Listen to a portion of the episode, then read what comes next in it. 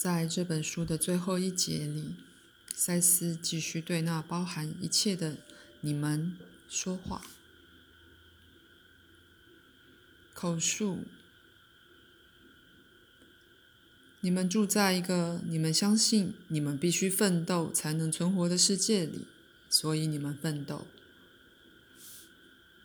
你们相信大自然的自然风貌不知怎的对你们自己的存在怀有敌意，所以被单独留在自然的手里，你们会迷失。在你们心里的架构本身之内，你们曾那样相信，所以在你们的经验里，所有这些事情大半被证实无误。没什么事情教你们，你们是生物。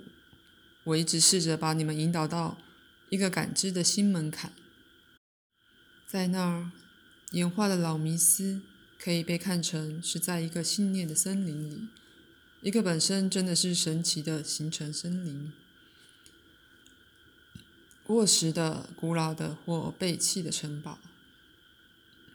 那森林是你们想象的世界，的确，你们心智的想象。但却由一个内在世界升起的天生创造力给予的力量。这内在世界真实很多的代表了人与野兽的源头。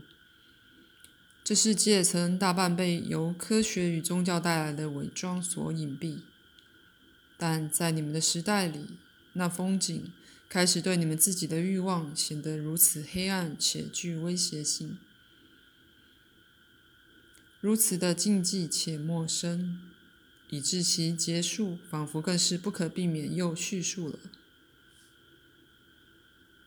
在这本书里，我希望我给了你们一个华丽很多且真实的画面，它代表了你们生命结构、存在与思想的来源。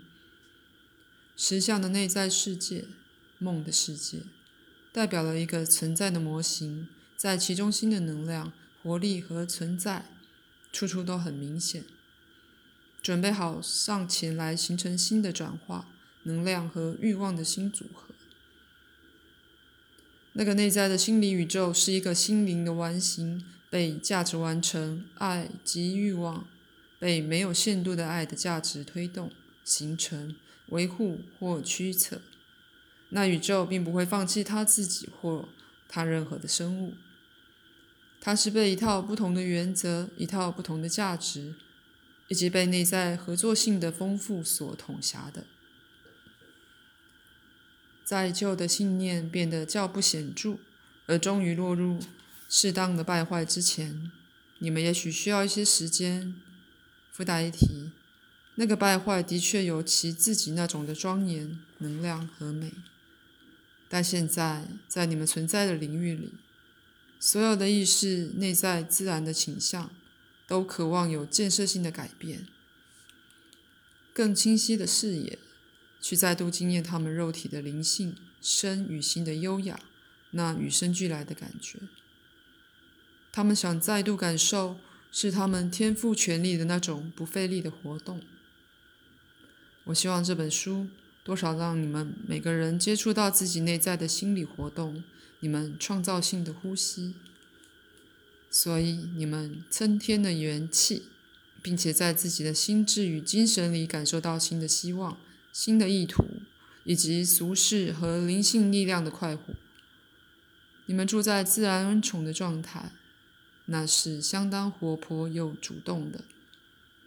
不论科学宣告意识拥有其自己的意图与否，当然，大自然。一向都是超自然的。